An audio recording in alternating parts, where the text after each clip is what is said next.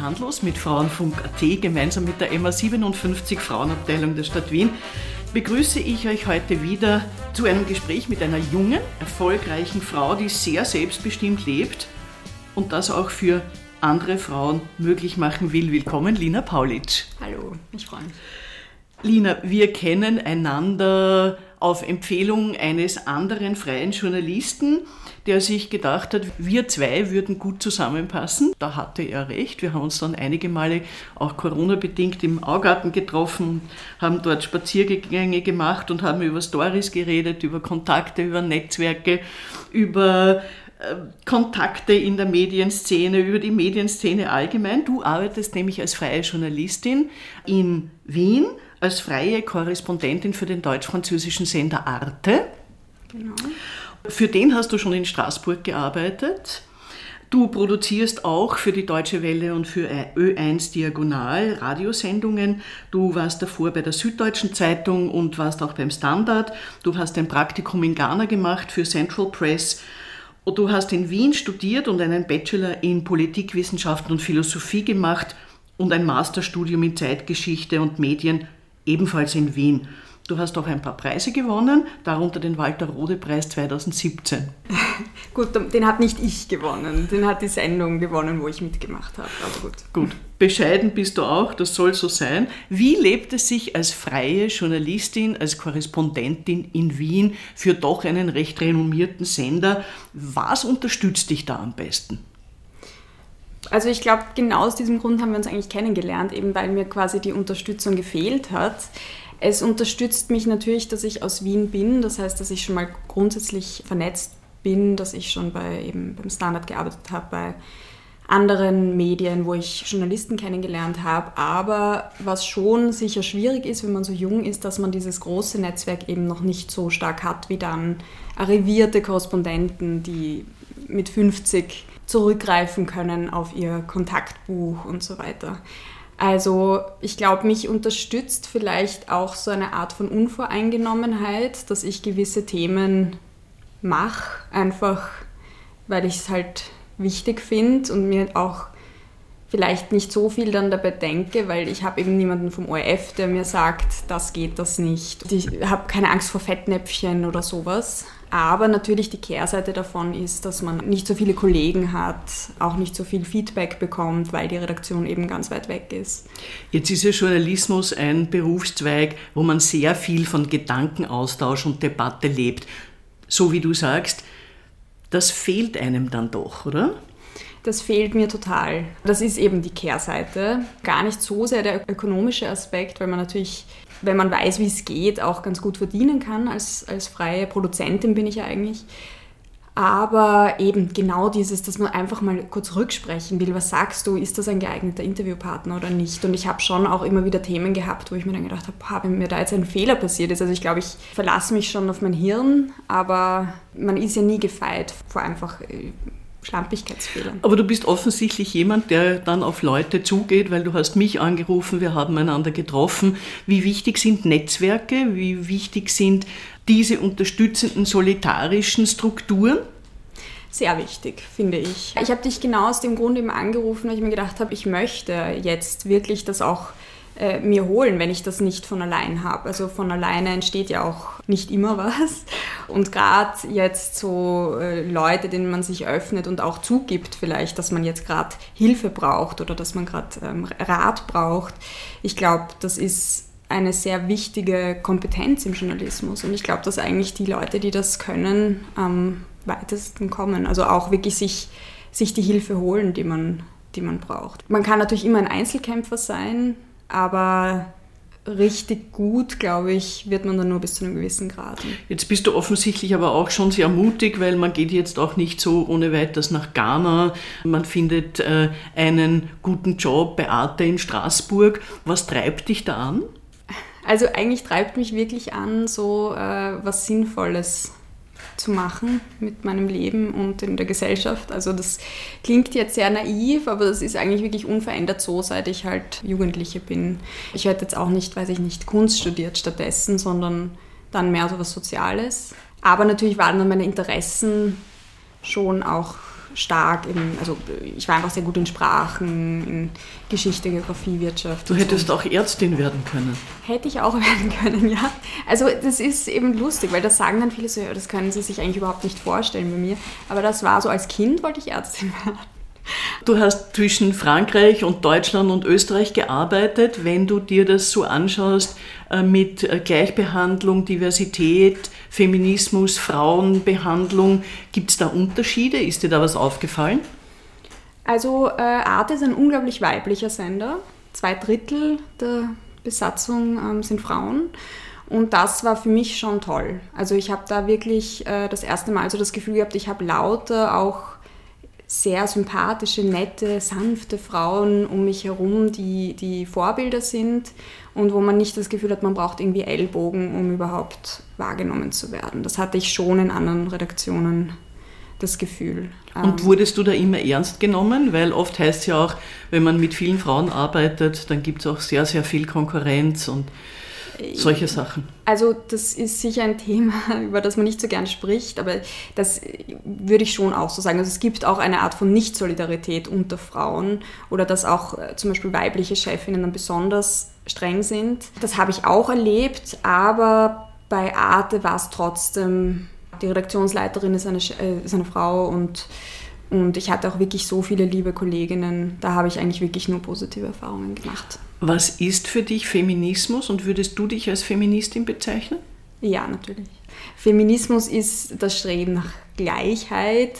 Auf dem Weg dorthin würde ich aber sagen, kann man auch durchaus die Gleichheit mal aussparen. Also ich finde auch Quoten und sowas äh, sehr wichtig. Also dass man durchaus vielleicht Frauen mehr fördert als Männer, auch wenn das unter Umständen ungerecht ist im Einzelfall, finde ich, gesellschaftlicher Wandel passiert nicht von alleine. Und es braucht auch die Vorbilder. Und das ist eben das, was ich auch ganz, ganz stark gemerkt habe. Also ich wäre, glaube ich, gar nicht auf die Idee gekommen, Journalistin zu werden oder schon so früh auch diesen Beruf zu haben, wenn ich nicht auch ganz konkrete Vorbilder gehabt hätte, wo ich dann gegoogelt habe, was haben die studiert und so. Wer war das? da gibt es wirklich eine, eine Geschichte dazu. Also ich musste in der vierten oder fünften, also ich war 14, eine Arbeit schreiben, so eine 15-seitige wissenschaftliche Arbeit. Man konnte das Thema völlig frei wählen in Geografie. Ich habe das Thema Menschenhandel gewählt. Bin dann zum Morava gegangen und habe mir einfach ein Buch gekauft, wie man das halt so als Kind irgendwie die Recherche betreibt.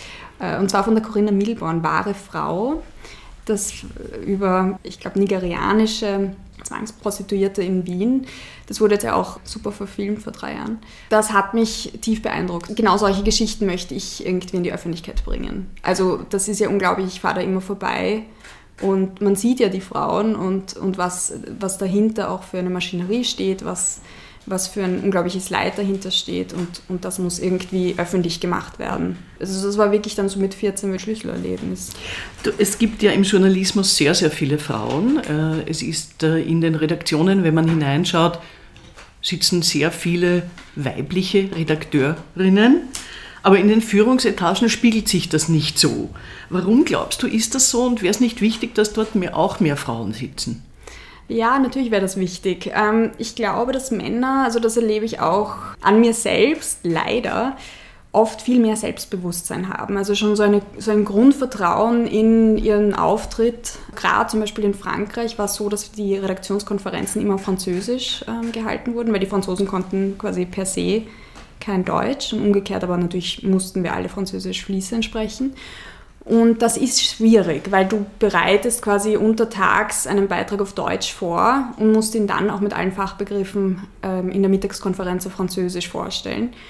Und da habe ich zum Beispiel gemerkt, dass die deutschen männlichen Kollegen, die Jungen, mit einer Selbstverständlichkeit auch Fehler in ihrem Vortrag hatten, wo ich zum Beispiel gezögert hätte oder irgendwie dann nochmal innegehalten hätte oder vielleicht so eine gewisse Unsicherheit auch ausgestrahlt habe. Und ja, also das frustriert mich, weil ich das noch immer auch merke an mir und aber auch sozusagen generell im Umfeld. Also Männer, glaube ich, haben eine gewisse Art von jahrhundertelanger Gewöhnung, dass es einfach passt so in der Position, in der sie sind, dass Frauen da vielleicht noch ein bisschen Aufholbedarf haben, so wirklich in der, in der Selbstverständlichkeit der, des Auftrittes. Das, was du beschreibst, kenne ich auch äh, und ich versuche es immer mehr auch positiv zu besetzen, dass Frauen sehr selbstkritisch sind, dass sie oft fragen, kann ich das wirklich, bin ich dafür geeignet, ich muss mich besonders gut vorbereiten. Das sind ja alles positive Assets. Und mir geht das auf die Nerven, wenn die Männer ihre Pfauenräder schlagen und dann dabei auch noch Fehler machen. Und keine rührt sich. Was könnten wir machen, damit diese Eigenschaften, diese weiblichen Eigenschaften positiver konnotiert werden. Also nur kurz, aber die Frage war ja eben, warum quasi Frauen nicht auf den Führungspositionen sind. Und ich würde sagen, das ist auch ein Grund, dass dieses doch noch immer so ein bisschen vielleicht Zurückhaltende dann von Frauen ihnen im Weg steht. Ja, ich finde eben, es braucht Vorbilder. Es braucht durchaus eine Quote. Es braucht vielleicht, dass man sagt, okay, ich besetze jetzt absichtlich eine Frau in einer Führungsposition, auch wenn der Herr Kollege, wie man das Gefühl hat, der hat alles unter Kontrolle und im Griff, aber es ist ja auch oft nur ein Gefühl und ein erster Eindruck und das heißt nicht, dass in der Praxis Frauen dann anders arbeiten. Aber ich glaube, dieses, dass man bewusster als, als Arbeitgeber auch über so dieses äh, erste Auftreten hinweg sieht und dann eben auch wirklich Frauen besetzt, weil mir bringt das auf jeden Fall sehr viel. Wenn ich sehe, okay, eine Frau, die eben auch mal zögert oder auch mal kurz innehält und irgendwie nicht sofort immer alles machohaft sagt, dass die eben äh, Chefin ist, dann ist das plötzlich für mich ein Berufsmodell, das ich erstrebenswert finde. Und ich glaube, wenn das nicht der Fall ist, dann, dann kommt man gar nicht auf die Idee. Es gibt ja auch Männer, die sind anders. Erlebst du das auch? Zum Beispiel in deiner Altersgruppe? Also du bist jetzt was, 28? 27. 27. Genau. Ja, also auf jeden Fall. Ich meine, ich bin auch in einer Familie aufgewachsen mit sehr, sehr sanften Männern. Also eigentlich war fast mein Vater mehr zu Hause als meine Mutter, obwohl er auch Karriere gemacht hat, aber das war einfach zufällig irgendwie am Nachmittag so. Ich habe ein absolutes Vertrauen in die Männer und überhaupt keinen, da auch keine Angst, dass das, dass das nicht geht oder dass da zu viel Widerstand kommt. Ich glaube, den Widerstand gibt es wie bei jedem gesellschaftlichen Wandel, aber Männer können genauso zurückhaltend sein oder sich nicht so in den Ich habe nämlich schon den Eindruck, dass sich dieses Patriarchale und dieses auf den Tisch hauen, dass das weniger wird in Österreich. Aber ich habe viele junge Männer erlebt, auch in den Redaktionen, die sehr normal auf Augenhöhe, auch kritikfähig sind. Hast du den Eindruck, dass sich in deiner Generation da was entwickelt? Ja, auf jeden Fall. Also ich, ich vielleicht sogar fast umgekehrt, dass ich jetzt das Gefühl habe, oft so Männer in meiner Altersklasse sind sehr schüchtern. Und eben auch bei Arte waren ja viel mehr Frauen von den Jungen. Also nicht bei den Chefs vom Dienst. Das ist mal überhaupt im Journalismus so. Aber auch generell erlebe ich jetzt, dass Männer mir dann fast eben manchmal sehr unsicher vorkommen, dass sie so ihren Platz suchen. Und so ist auch ein Problem, dass natürlich dann so Gegenbewegungen wie Incels oder sowas äh, entstehen. Aber, aber das ist sozusagen, glaube ich, ein Kollateralschaden, den man halt in Kauf nehmen muss. Und ich glaube schon, dass eine kritische Menge an Frauen einen Unterschied macht. Also das heißt jetzt nicht, dass man alle Frauen lieben muss und dass alle super sind und, und, und verständnisvoll, aber ich glaube, es macht einfach ein ausgewogenes Verhältnis, ein diverses Verhältnis in einem Team macht etwas. Das habe ich jetzt in allen Redaktionen immer so erlebt. Das Wichtigste eigentlich, was Chefs können müssen, und ich habe das Gefühl, wird, paradoxerweise wird das nur im Managementbereich viel mehr reflektiert, sind Soft Skills. Also man muss ja auch eben seine Mitarbeiter und Mitarbeiterinnen motivieren können. Man muss ja einen Zusammenhalt schaffen, auch eine Identität, warum es wichtig ist für diesen Sender oder das Blatt zu arbeiten. Das ist ja viel, viel wichtiger als nur zu sagen, du machst das, du machst das. Das bringt noch keine Exzellenz hervor. Weil wir gerade bei der Motivation sind, du hattest dann eine Corona-Infektion und ein bisschen eine Delle, aber Dellen sind natürlich auch was, wo man dabei was lernt. Wie geht's dir jetzt wieder? Ja, also jetzt nach fünf Monaten geht es wieder so halbwegs. Also ich hatte so richtig leider einen ganz schlimmen Verlauf. Nicht schlimm insgesamt, aber sehr, sehr zäh und lang. Und ja, das ist natürlich mit der Selbstständigkeit ein Problem gewesen, dass man dann plötzlich dasteht und irgendwie 100 Briefe schreiben muss an die SVS und die glauben das immer noch nicht. Und in Paris habe ich mich auf einer Dienstreise infiziert. Sehr unglücklich gelaufen. Nur habe ich jetzt das Gefühl, jede Krise macht einen dann auch irgendwie stärker. Also vielleicht habe ich das auch mal gebraucht, so eine, so eine Zwangspause. Ich habe eigentlich jetzt immer gearbeitet, seit ich 20 bin. Genau, das ist eine super Überleitung zu meiner nächsten Frage, weil mir sagen oft Menschen, die in großen Medienhäusern arbeiten, wir finden keine jungen Nachwuchskräfte mehr, die auch wirklich mal richtig reinhackeln wollen, sondern die meisten sagen, na ja, ich will mal so mit 30 Stunden beginnen. Diesen Eindruck hatte ich bei dir nie. Äh, ja, also ich glaube, es kommt darauf an, was die Motivation ist. Aber wenn man wirklich guten Journalismus machen möchte, der die Leute erreicht, der was bewegt, dann muss man über seinen Schatten springen und irgendwas nicht so Bequemes machen. Also ich glaube, das geht dann nicht. Natürlich ist es stressig. Und Stress ist nichts Gutes, aber ich glaube, sonst bringt es ja nichts. Ich glaube, was vielleicht das Problem ist, im Journalismus generell, dass es so ein bisschen ein Karriereberuf für viele vielleicht, die beginnen ist. Also dass man sagt, ich möchte bekannt werden, ich möchte in den sozialen Medien präsent sein und sehr auch so personalisiert wurde der Journalismus in, in den letzten Jahren. Das ist zumindest mein Eindruck. Also ich, dass man schon jetzt immer weiß, wer die Journalisten dahinter sind und deren Meinung viel stärker gehört wird, auch dass so in der Erzählform viel mehr so Ich-Geschichten gemacht werden. Und das ist vielleicht nicht so eine gute Motivation, wenn man jung ist. Das war zumindest in meinem Fall so, dass, dass ich jetzt nicht mir gedacht habe, ich, ich muss jetzt unbedingt um jeden Preis meinen Namen drunter haben, sondern es geht so in erster Linie um die Geschichte. Du gehörst ja einer jungen, so auch Social Media affinen Generation an. Fluch oder Segen? Also Twitter ist natürlich total spannend als Medium. Man findet viele interessante Geschichten, es ist auch sehr lustig, es ist sehr unterhaltsam. Für mich ein bisschen ein Fluch, dass man so das Gefühl hat, man muss ständig eigentlich sich selbst vermarkten und da irrsinnig viel investieren, damit das wirklich funktioniert. Also das, glaube ich, gelingt den wenigsten, dass das so nebenbei läuft. Wenn man schon ein arrivierter Redakteur, Redakteurin ist, dann ist es was anderes. Dann hast du deine, deinen Platz schon, du bist definiert, einem Medium zugehörig und so weiter und kannst vielleicht auch zu einem spezifischen Fachthema oder so dich verkaufen auf Social Media. Wenn man das noch nicht ist, ganz am Anfang ist es halt schwierig, weil das nicht funktioniert, weil Social Media funktionieren halt stark durch personalisierte Inhalte und auch Persönlichkeiten. Das braucht einfach ein gutes Profil und ich habe das Gefühl, dass das für Junge schon auch stressig ist, dass du dich eigentlich sofort so definieren musst. Ich stehe dafür, ich poste Inhalte dazu und natürlich auch die Sanktionen groß sind, wenn das niemanden interessiert, dann ist das auch peinlich. Ich frage aber die Frage nach dem Social-Media-Umgang auch deshalb, weil sehr viele, gerade Frauen, kriegen irrsinnige Untergriffe und auch gleich wird es irrsinnig sexuell. Wie soll man mit sowas umgehen? Also so diese Verrohung der Sprache unter dem Deckmantel der Anonymität ist sicher ein großes Problem, auch für den Journalismus, weil es ja auch Studien gibt, dass Artikel zum Beispiel unglaubwürdiger werden, wenn Leute drunter posten. Das stimmt gar nicht. Also gut, das ist jetzt sowieso schon. Unser neuer Kanzler Karl Nehammer hat neulich im Interview gesagt, wir brauchen eine Abrüstung der Sprache. Äh, dem würde ich mich generell in allen Bereichen, nicht nur in der Politik anschließen. Wie siehst du das? Ich meine, natürlich ist es auch gut, oder es ist ja auch irgendwie ein Zeichen der Demokratie, dass diskutiert wird, dass debattiert wird. Ich glaube, es braucht stärkere Regeln, irgendwie Verhaltensregeln im Internet. Und das Internet ist so jung, das ist eine neue Welt, die ja da, also Parallelwelt könnte man fast sagen, wo eben noch keine Verhaltensregeln sich äh, ausdifferenziert haben. Und wenn man sich überlegt, was vor 50 Jahren irgendwie verlangt wurde von Codes und Knigge und so weiter, und da gibt es noch kein, noch kein System. Also ich hoffe, dass es da irgendwie eine Art von, von Regulativ in den kommenden Jahren gefunden wird, wie man mit dem Internet als Plattform irgendwie besser umgeht, dass, äh, ja, Du bist eine junge Frau, sehr gut ausgebildet.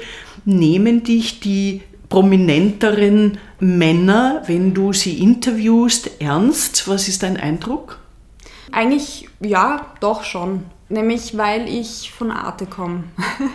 also das muss man echt sagen. Also egal, wen ich kontaktiere, es ist eigentlich mit Arte sehr leicht, den Gesprächspartner zu gewinnen.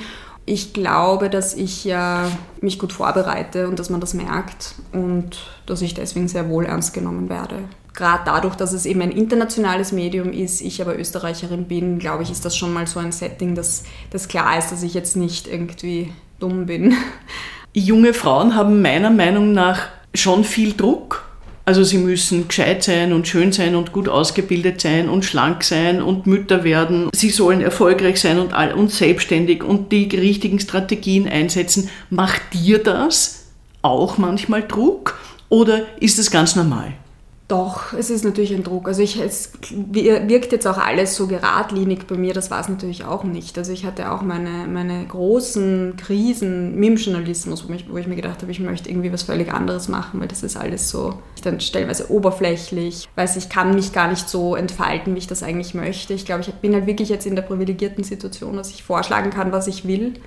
Und das auch machen kann und mich relativ wenig unterwerfen muss im Moment. Aber so generell natürlich ist es ein Druck, weil man, glaube ich, auch dann immer so sich festlegen muss, ist man jetzt irgendwie so die Karrierefrau. Also das erlebe ich so eher so in meiner eigenen Generation. Man nimmt sich ja selbst auch ganz anders wahr. Also ich hätte, ich hätte jetzt auch nicht mich irgendwie so als ständig arbeitenden Menschen gesehen. Eigentlich. Wie definierst du Karriere für dich? an einem Punkt anzukommen, wo man sagt, das, was ich tue, ist, ist eben sinnvoll, es erreicht Menschen es bewegt Menschen oder, oder verändert sogar eine Art von Bewusstsein und man ist in einer ökonomischen Position, die einen auch zufrieden macht. Was erwartest du von einer Beziehung, also einer Liebesbeziehung? Also ich, ich suche natürlich einen Mann auf Augenhöhe, der einen auch auf jeden Fall unterstützt in allem, was man tut und nicht irgendwie kleiner macht oder eingeschüchtert ist. Das ist klar aber so, dass das für mich jetzt ein Widerspruch wäre, ich, mache Karriere oder Familie, das habe ich nie so empfunden und das war auch für mich nie irgendwie Thema.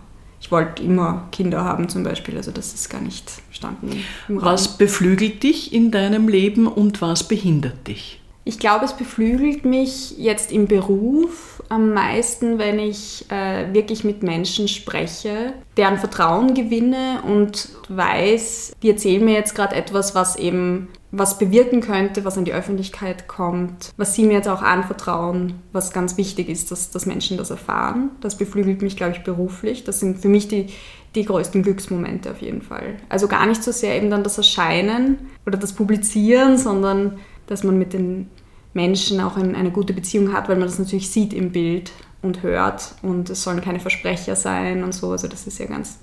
Und ganz was bremst dich? Und es bremst mich, ich meine, das haben wir jetzt eh schon angeschnitten, sicher so äh, Selbstzweifel. Also, dass man sich vielleicht denkt, boah, kann ich das überhaupt? Bin ich nicht irgendwie. Manchmal interessieren mich Themen auch überhaupt nicht. Und ich denke mir, das müsste mich jetzt aber eigentlich interessieren. Oder ich, ich fühle mich da irgendwie nicht, nicht gebildet genug und muss mich da halt sehr, sehr schnell dann einarbeiten. Oder ich bin nicht tough genug. Das sind Zweifel, die ich ständig mit mir herumtrage. Ich habe, glaube ich, eben so einen Umgang gefunden, dass, dass man halt sagt, ich glaube, das müssen Journalisten auch überhaupt haben. Perfektion ist nicht alles, also man muss dann auch einfach manchmal Sachen raushauen und loslassen und einfach niederschreiben. Und wenn dann ein Fehler drin ist, dann ist es natürlich schlimm. Es gibt aber eine Abnahme. Was wünschst du dir am meisten für die Frauen im dritten Jahrtausend? Dich eingeschlossen? Ich wünsche mir, dass die Besserstellung der Frauen oder die Gleichstellung der Frauen konfliktfrei möglich ist. Weil das ist etwas, was mir ja schon Angst macht. Also so dieser männliche Hass von jungen Männern, die eben so eingeschüchtert sind, was ich vorhin auch angesprochen habe, mit Incels oder so, das, das bedroht mich schon. Dass man das Gefühl hat, man löst eine Aggression aus, nur weil man selbstbewusst ist. Das finde ich schrecklich. Aber ich glaube auch, weil ich es eben selber familiär gar nicht so kenne. Und wenn ich das dann manchmal erlebe, dann auch so als sehr gewaltvoll empfinde. Dass man einfach nur, weil man, weil man eine erfolgreiche Frau ist, was auch immer erfolgreich heißt, irgendwie angefeindet wird oder, oder als Bedrohung wahrgenommen wird oder so. Also das würde ich mir wünschen, dass es einfach für die nächste Generation so weit ist, dass das überhaupt kein Thema mehr ist, dass es eben keine Gegenbewegungen gibt.